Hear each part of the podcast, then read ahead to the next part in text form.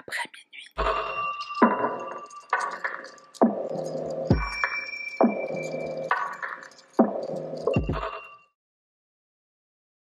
Salutations, moi c'est Sahara, bienvenue sur ma chaîne, on y va sans plus tarder. Bon désolé, j'ai une voix un peu bizarre, c'est juste que j'étais malade ces derniers jours, je suis pas complètement complètement guérie, mais on est samedi soir, je pouvais pas attendre plus longtemps pour filmer.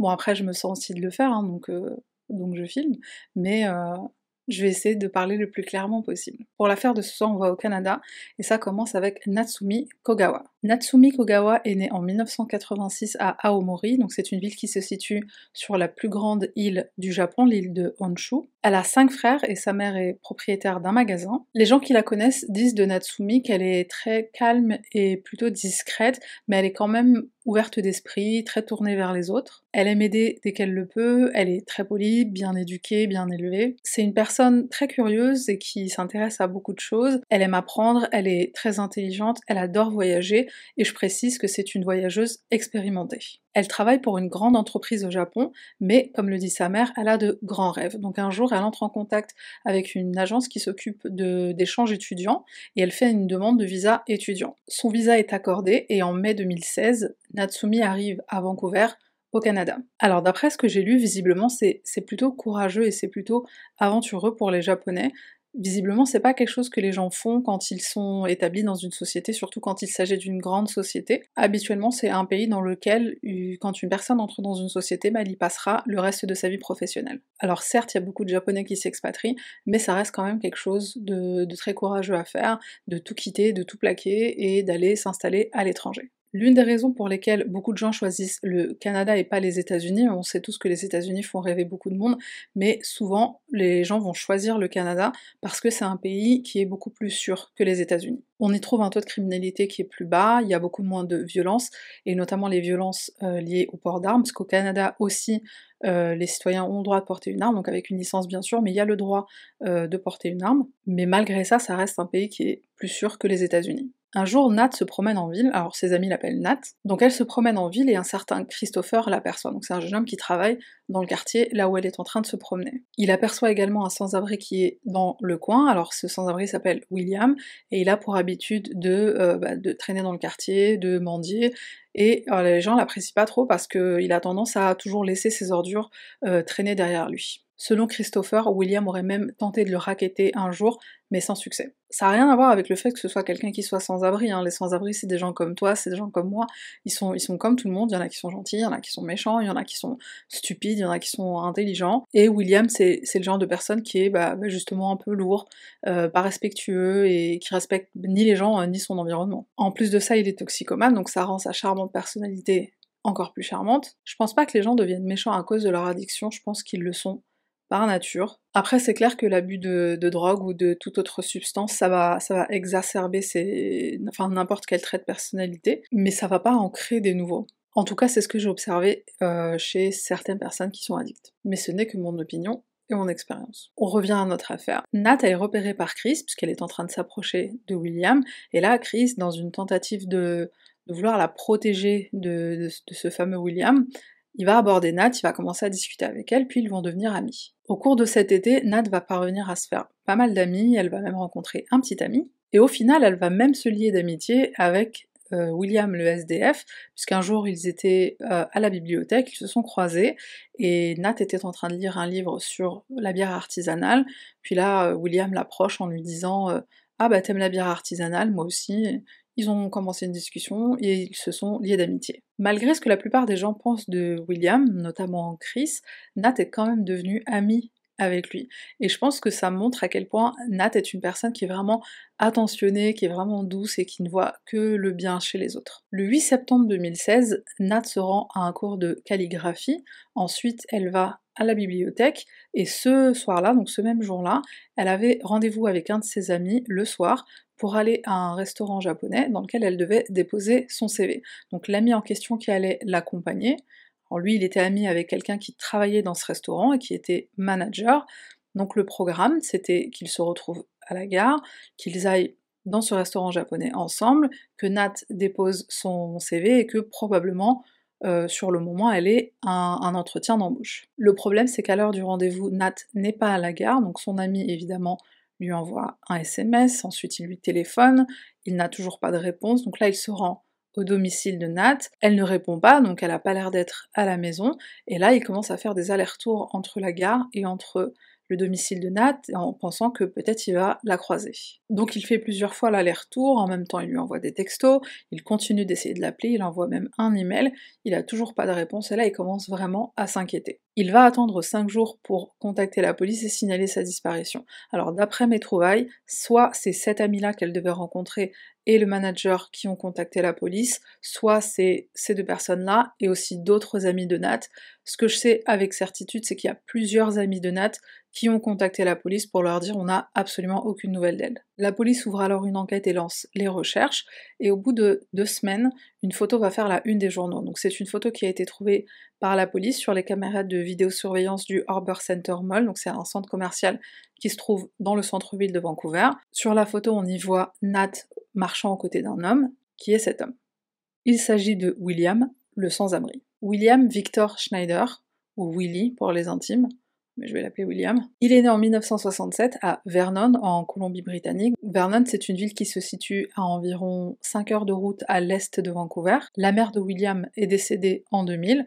Son père habite toujours à Vernon. William, depuis son plus jeune âge, c'est un petit tyran, c'est une petite brute, pourquoi ça m'étonne pas? Il quitte l'école en troisième, donc à l'âge de 14-15 ans. Normalement c'est encore obligatoire jusqu'à 16, mais c'est pas grave. On rapporte qu'un jour il a mis le feu à un chat et il a parié avec ses amis sur la direction dans laquelle le chat allait se mettre à courir. On peut laisser les chats tranquilles s'il vous plaît? William a un casier judiciaire, pourquoi ça me surprend pas non plus? Ses condamnations antérieures, entre autres, ça inclut entrée par effraction, euh, agression, résistance à arrestation, agression contre un policier, rien que ça, vol, vol à main armée, non-respect des conditions de sa libération conditionnelle, enfin la liste est longue. En 1998, il avait été condamné à 4 ans de prison pour donc le vol à main armée.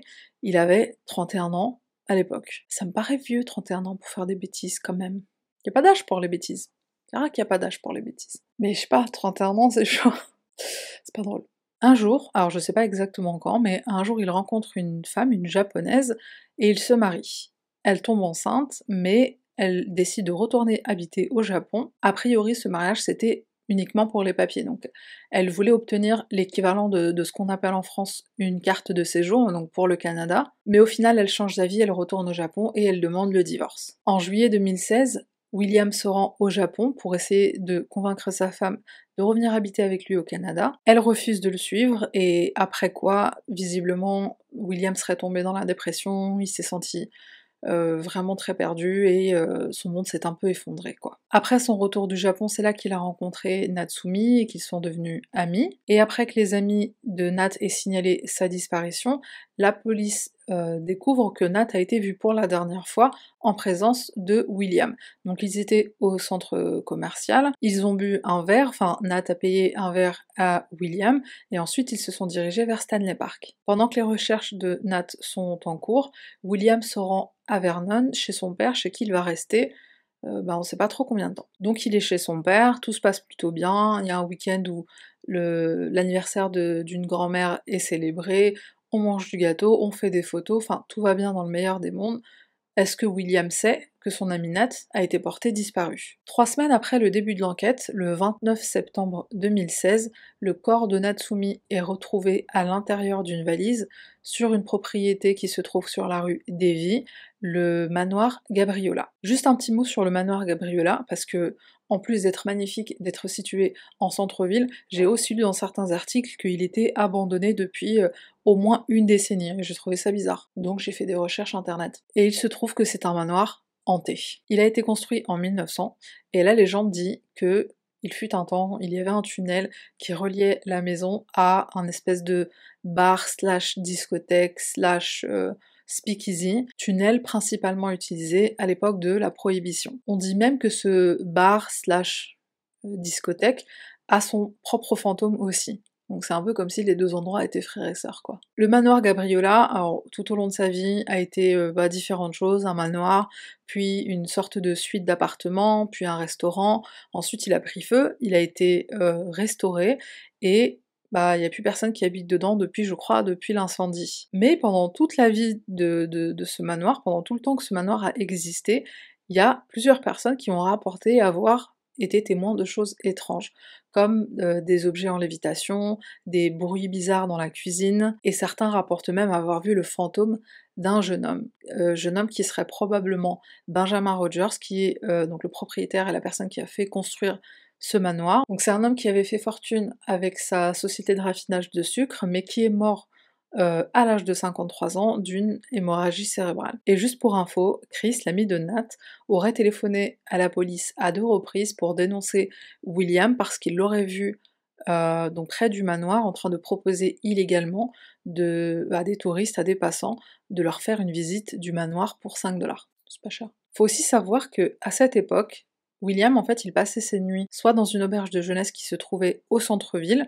soit euh, dans sa tente, donc il posait bah, en alternance soit dans un parc, euh, dans, des bois, ou euh, près du manoir Gabriola. Manoir où le corps a été retrouvé près d'un buisson, dans une valise, dans un état de décomposition très avancé et avec un chiffon à l'intérieur de l'anus. Les autorités pensent que le chiffon a été placé là pour éviter toute fuite de liquide corporel et donc par conséquent éviter que des odeurs émanent du corps, ce qui empêcherait que le corps soit retrouvé. Alors, je suis pas experte sur comment et où on se débarrasse du corps de quelqu'un qu'on vient de tuer, mais euh, en plein centre-ville, j'ai envie de te dire, euh, je crois pas que c'est une bonne idée. Bon, à ce stade, tu dois probablement te demander comment le corps a été retrouvé, puisque c'est un manoir qui est abandonné, donc il n'y a personne qui a accès à la propriété, à part les gens qui veulent euh, visiter illégalement des maisons hantées, et les gens qui sont guide touristique. Je te présente Warren Schneider, qui est le frère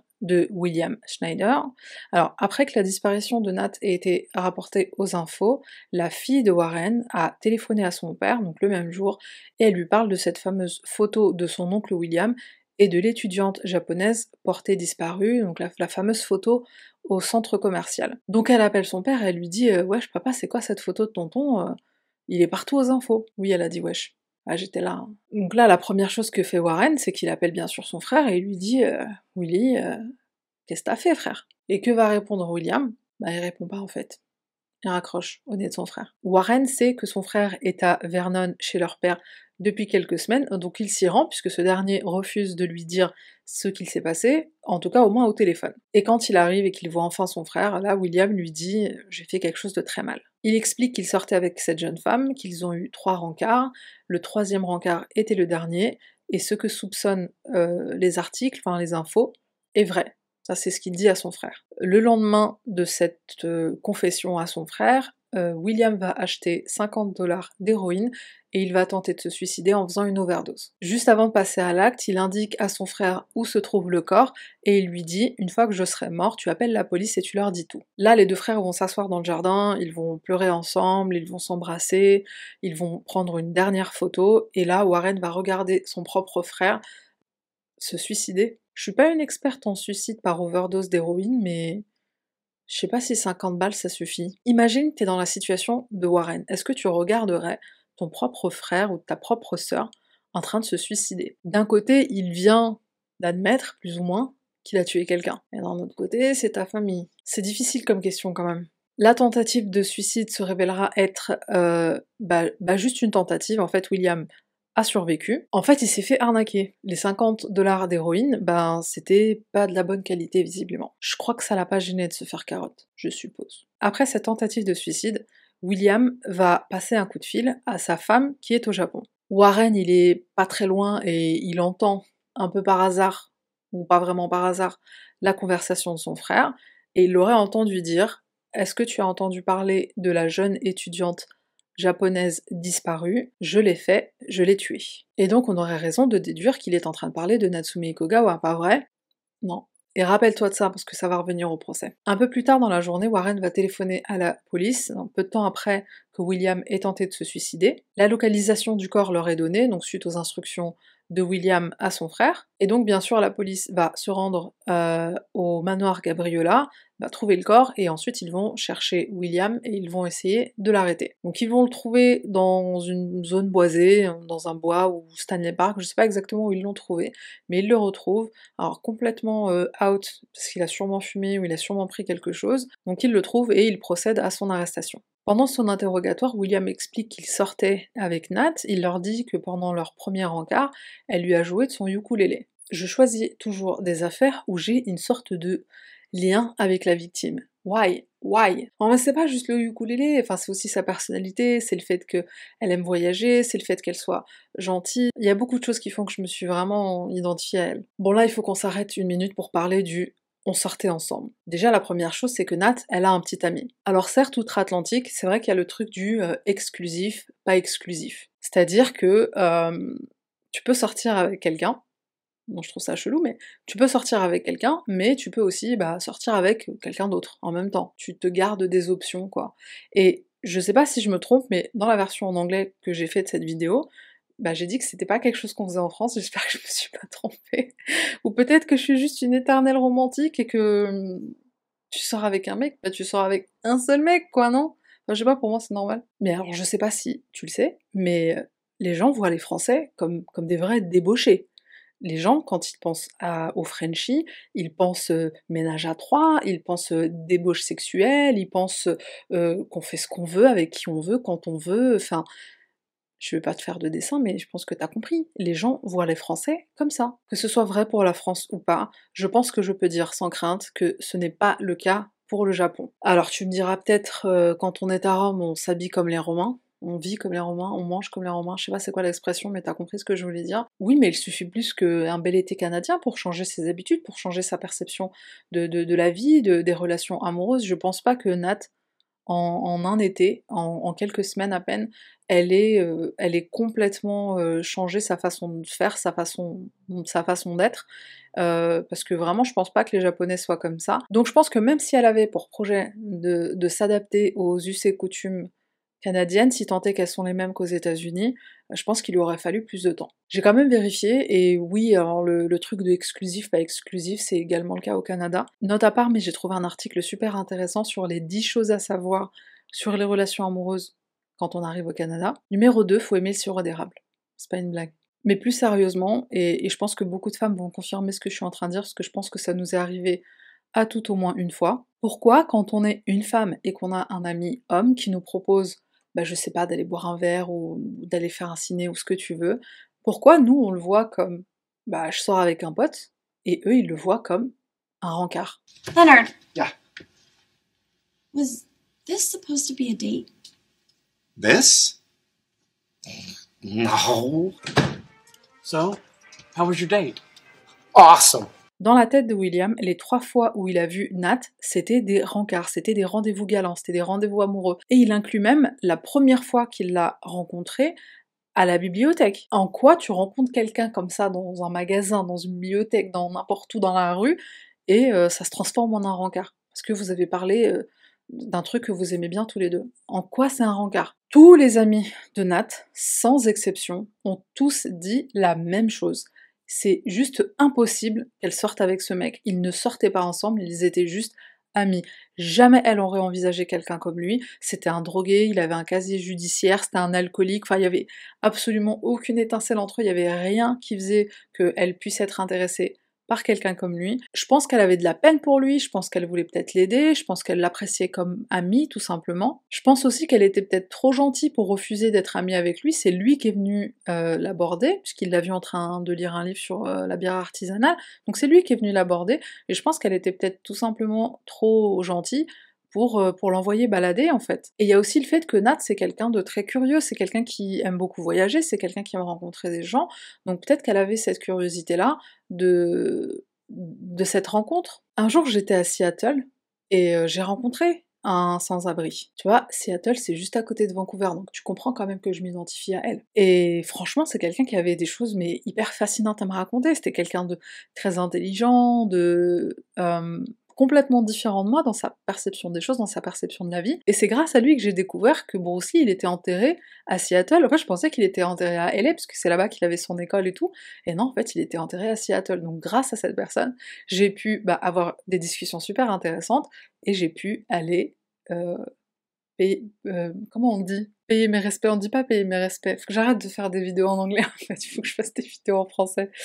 Euh, j'ai pu aller euh, saluer Bruce Lee et son fils. Il est enterré juste à côté de son fils. Donc William raconte à la police que la première fois qu'il a rencontré Nat, c'était un rencard. Il explique qu'ils ont eu d'autres rencards. Et lors du troisième rendez-vous, ils étaient censés aller à Stanley Park, dans sa tente, pour faire du sexe. C'est complètement crédible. Il précise même qu'ils se sont mis d'accord sur le caractère sexuel de cette rencontre, de ce rendez-vous, euh, par email.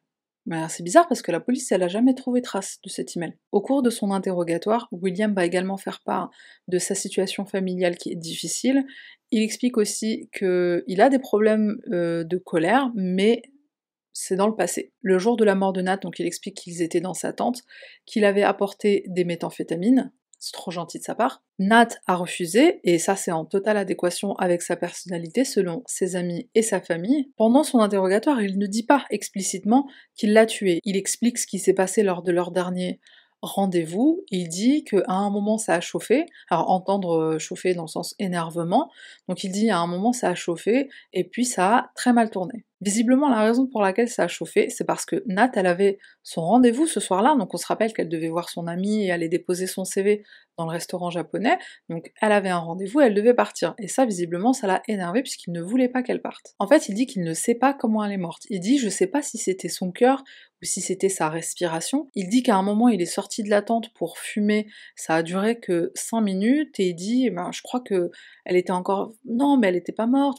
C'est hyper confus quand il le raconte à la police, mais euh, il sait même pas vraiment à quel moment elle est morte et il sait pas comment elle est morte. Je précise que même si l'autopsie n'a pas pu déterminer la cause du décès, un examen toxicologique a révélé qu'il y avait euh, donc dans son système des traces de somnifères et d'anti-anxiolytiques. Chris dira plus tard que c'est absolument pas logique que juste avant d'avoir un entretien d'embauche, Nat elle ait pris d'elle-même des somnifères et des anti-anxiolytiques. Je pense que ce qui s'est passé, c'est que William, il a eu la même idée que David et en fait, il a probablement mis quelque chose dans son verre pendant qu'elle regardait de l'autre côté. Évidemment, la police lui demande pendant son interrogatoire à maintes et maintes reprises pourquoi, pourquoi il s'est passé ce qui s'est passé et comment elle est morte. William ne donne aucune réponse, il se met à sangloter et il dit ce qu'il y a, c'est que c'est de ma faute. Le procès débute courant 2018. William va plaider non coupable au chef d'inculpation de meurtre au second degré, mais il va plaider coupable au deuxième chef d'inculpation qui est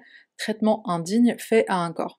Je sais pas si je l'ai bien traduit. Alors pour ce chef d'inculpation là, je n'étais pas sûre de euh, quoi il s'agissait. Je sais pas si c'est par rapport au chiffon qui a été retrouvé dans l'anus ou si c'est par rapport au fait que le corps a été placé nu dans une valise et abandonné sur une propriété euh, inhabité. La stratégie de la défense sera de dire que Natsumi est décédé de cause indéterminée, William est innocent de ça, mais après sa mort, vrai qu'il a paniqué et qu'il a fait de mauvais choix. L'accusation va rencontrer deux problèmes majeurs. La cause du décès n'a pas été déterminée, alors le corps a été retrouvé dans un état de décomposition très avancé.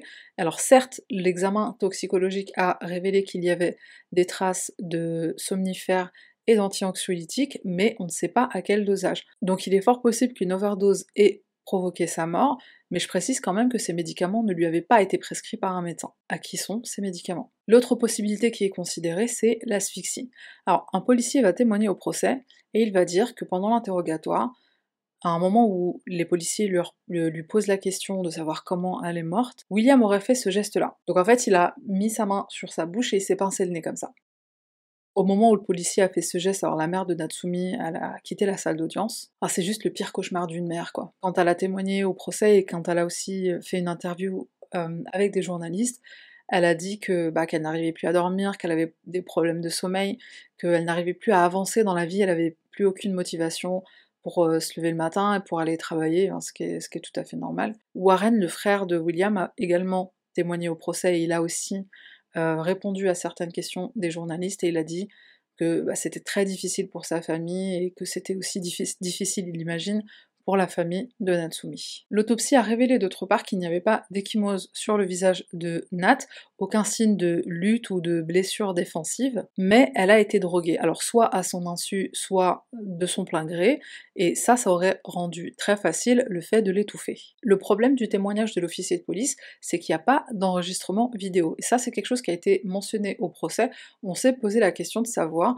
pourquoi c'est uniquement une interrogation qui est enregistrée en audio et pas audio et vidéo, habituellement c'est ce ce qu'ils font. L'autre problème majeur du procès, c'est que toutes les preuves sont circonstancielles. Donc on a le témoignage du frère, donc de Warren, on a les images de vidéosurveillance au centre commercial, on a également les images de vidéosurveillance à l'auberge de jeunesse où on voit William quitter l'auberge avec une valise, il revient, il n'a plus la valise et il porte des vêtements, des vêtements différents. Alors juste pour préciser euh, la différence entre preuves directes et preuves circonstancielles, alors les preuves circonstancielles c'est euh, un concours de circonstances qui amènerait à une certaine conclusion, mais ça ne veut pas dire que cette conclusion est la bonne. Pour donner un exemple, si on avait des images de vidéosurveillance en train de montrer William euh, tuer bah, au par exemple euh, Natsumi, puis il prendrait son corps et il l'enterre. Alors si on a des images qui montrent clairement ça, ça c'est une preuve directe. Là, euh, il y aurait aucun doute. Mais le fait que tout ce qu'on a, c'est uniquement des circonstances qui pourraient amener à la conclusion que c'est lui qui l'a tué, bah c'est pas des preuves directes que c'est lui qui l'a tué. Le témoignage de Warren va jouer un rôle très important pendant le procès évidemment, puisqu'il est très incriminant. pendant tout le procès, les frères ne vont pas du tout se regarder, jusqu'au moment où Warren va témoigner. Alors là, à ce moment-là, William va le regarder, il va hocher de la tête, et Warren va quitter la salle d'audience. Quand j'ai lu ça, j'avais l'impression que la tension, elle était... Je pouvais presque la toucher, j'avais l'impression d'être dans la salle d'audience. Malgré que toutes les preuves soient circonstancielles, ça va suffire au juge pour déclarer William Schneider coupable de meurtre au second degré. En octobre 2018, il va être condamné à la prison à vie sans possibilité de liberté conditionnelle pendant 14 ans. Au Canada, il faut savoir que la sentence pour meurtre au second degré, c'est la prison à vie avec 10 à 25 ans sans possibilité de libération conditionnelle. Et voilà qui ne conclut pas la tragique affaire de Natsumi Kogawa. Et non, c'est pas fini. Parce que figure-toi que monsieur il a fait appel de sa sentence le printemps dernier. Je t'explique comment et pourquoi il a fait appel. Quand son frère Warren a témoigné. Donc il a bien sûr parlé de la conversation qu'il a entendue, donc la conversation entre William et sa femme au Japon. Cet élément a été admis comme preuve au procès, sauf que la procédure veut que normalement les, pièces à conviction, les, éléments de preuve doivent être euh, déclarés comme admis ou non admis, admissibles ou non admissibles. Donc ça c'est quelque chose que le juge n'a pas fait, il a simplement dit au jury,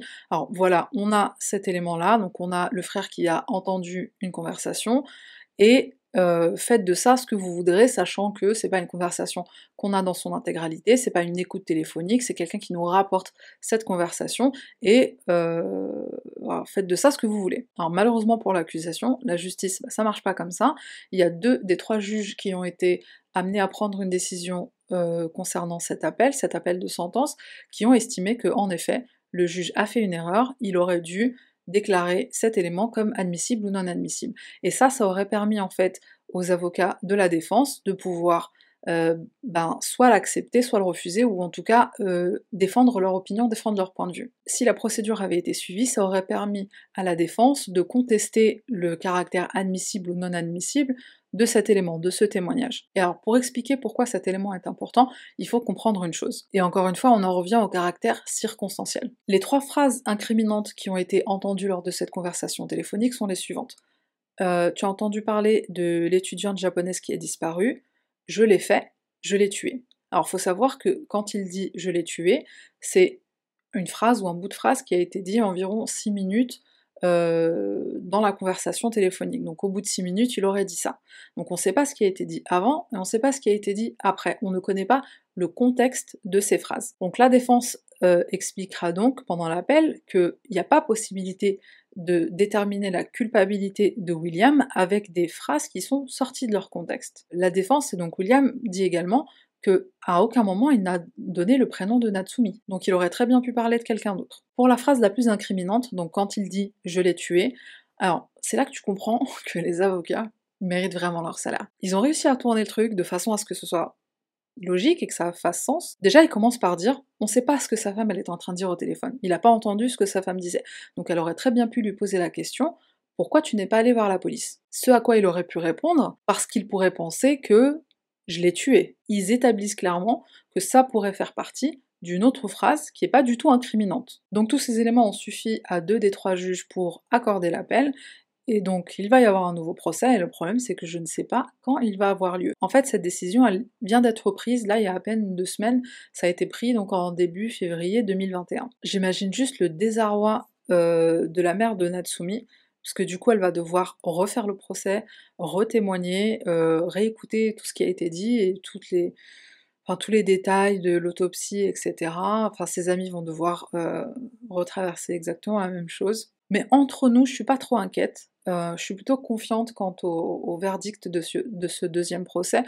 Au premier procès, il y avait que des éléments circonstanciels et entre nous, je pense que le fait que ce soit le dernier à l'avoir vu, le fait qu'il soit ben, un addict, le fait qu'il soit euh, sans domicile, le fait que. Je pense qu'il y a énormément de choses qui vraiment jouent en sa défaveur et qui démontrent que euh, bah, qu'il est coupable. Il dit qu'il était là. Il dit qu'il était sur place quand elle est morte. Il dit je sais pas ce qui s'est passé, et c'est vrai, j'étais là. Et il y a un truc important que j'ai oublié de dire, du coup je le gardais pour la fin. Par le passé, il se serait produit un incident similaire, sauf que la personne a survécu, cette jeune femme a survécu, donc il lui aurait fait exactement la même chose, même mode opératoire.